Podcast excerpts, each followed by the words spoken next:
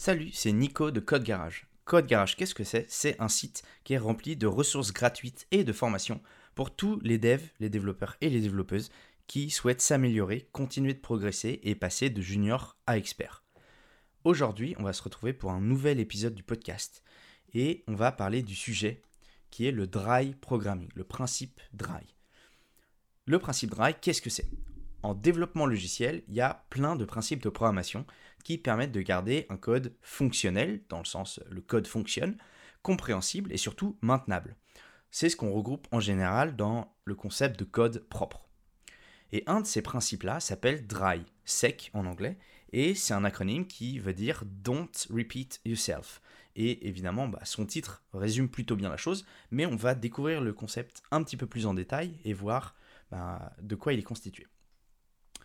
Le principe dry, il a été introduit en 99 par Andy Hunt et Dave Thomas dans un livre qui s'appelle The, Programmatic, euh, Pragmatic pardon, Programmer. Il rassemble en gros ce livre euh, plein de concepts et astuces pour produire de meilleurs logiciels. Alors meilleur, ça ne veut pas forcément dire plus rapide, mais surtout plus durable. Et un des concepts de ce livre, c'est la phrase Don't repeat yourself, donc ne te répète pas en français, et ça deviendra bah, un des principes de programmation les plus célèbres et les plus connus. L'objectif de ce concept, c'est d'éliminer, ou d'éviter du moins, toute répétition superflue dans un code appartenant à euh, la même logique. Ça veut dire qu'on va euh, modifier notre code pour l'optimiser, le rendre plus lisible, compréhensible et intuitif, pour aussi éviter les erreurs qui sont dues à la recopie, parce que quand on recopie des choses, on a beaucoup de chances de se tromper, d'éviter les oublis et de réduire le temps de développement. Donc pour mettre en place ce principe, Hunt et Thomas y s'appuient sur deux concepts importants qui sont l'abstraction et la normalisation des données. En créant suffisamment de couches d'abstraction, ça peut être euh, des classes, des fonctions, etc., on sera capable de baisser le nombre d'opérations logiques différentes dans notre code. Et la normalisation des données, ça offrira la possibilité de passer justement par ces opérations existantes sans avoir à en créer des nouvelles. Alors il faut savoir que l'abstraction et la normalisation, selon l'architecture de notre code, ça peut plus ou moins euh, se ressembler ou être très proche. C'est deux concepts qui sont assez proches et qui s'imbriquent. Je vais essayer de les séparer, mais voilà, il faut garder en tête que c'est deux concepts qui sont quand même très proches. D'abord, on va parler de la normalisation. Je vais vous donner des exemples. Donc, un exemple très simple, on a deux classes qui sont caractérisées par un certain nombre de propriétés en commun. Donc, par exemple, on a la classe user avec les propriétés first name, last name, email et job. Et à côté, on a une classe admin avec les propriétés first name, last name, emails, email et roles cette fois-ci. Bah, ici, la normalisation des données, ça passera par un simple héritage. On va créer une classe mère qui s'appelle account, dans lequel on va mettre les propriétés first name, last name et email. Et on va garder notre classe user, simplement on va la faire hériter de la classe account. Et en plus, elle aura une propriété bien à elle qui s'appellera job. Et pour la classe admin, on va aussi la faire étendre de la classe account, mais en ayant une seule propriété distincte qui sera roles. Ici, la classe account, ça nous permet d'éviter d'enlever la redondance du code.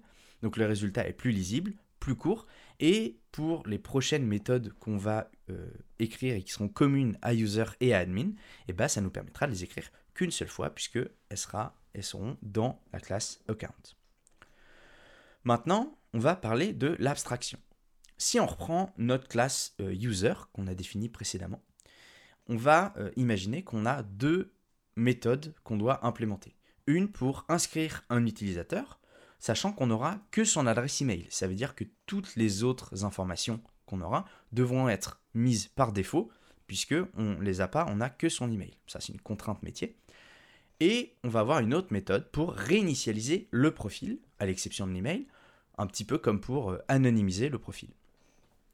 On pourrait avoir deux méthodes.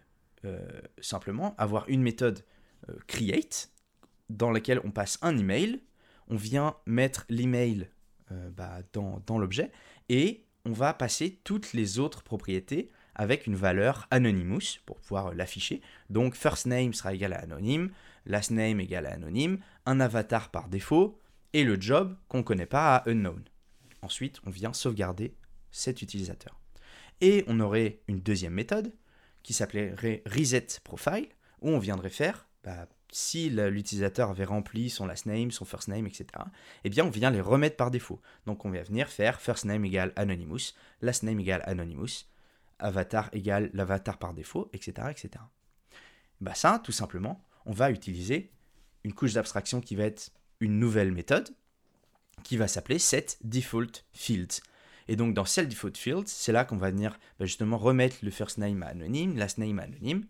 Et au lieu de rappeler toutes ces lignes-là dans create et dans reset, eh bien on va simplement appeler la méthode set default fields dans les deux méthodes. Voilà, donc ça permet de rendre le code plus lisible, ça facilite la maintenance, parce qu'on pourra réinitialiser euh, plus tard d'autres attributs de la classe beaucoup plus facilement. On n'aura pas besoin de les reset dans les deux méthodes, mais dans une seule méthode qui est appelée par les deux autres. En plus, le nommage, euh, ça a rendu le fonctionnement beaucoup plus clair, parce qu'avant, on avait un create, euh, une méthode create, mais on ne savait pas qu'on mettait des champs par défaut. Ici, on a une, classe, une méthode qui s'appelle setDefaultFields, donc ça devient tout de suite beaucoup plus clair. Avant, il aurait fallu lire le contenu de chacune des méthodes pour comprendre ce qu'elle faisait. Là, c'est tout de suite plus clair. J'espère que ce concept vous sera un petit peu plus euh, clair. Alors, juste une petite info euh, en plus. Quand on respecte pas le principe dry, parfois on parle d'un code wet. Euh, wet, ça a aussi été, on va dire, décomposé en un acronyme qui serait appelé Write Everything Twice. Certaines euh, personnes euh, disent que c'est un principe de programmation. En réalité, c'est pas vraiment un principe, c'est plutôt un surnom qu'on donne euh, à une mauvaise mise en pratique de dry. Mais voilà, simplement pour vous dire, parfois vous pouvez trouver l'inverse de dry qui s'appelle wet. Certains le considèrent comme, voilà, comme un principe de programmation. Moi, de ce que j'ai pu voir, c'est plutôt une mauvaise, une mauvaise interprétation, mais voilà, c'est juste, c'était un petit détail. J'espère que cet épisode vous aura été utile. Euh, moi, je vous dis à la semaine prochaine pour un prochain épisode du podcast. Et si c'est possible et que vous écoutez par exemple sur iTunes ce podcast, n'hésitez pas à laisser 5 étoiles. Ça permet d'augmenter la visibilité de chaque épisode du podcast et donc bah, aussi de mettre en avant notre travail. Je vous souhaite une bonne semaine et à la semaine prochaine.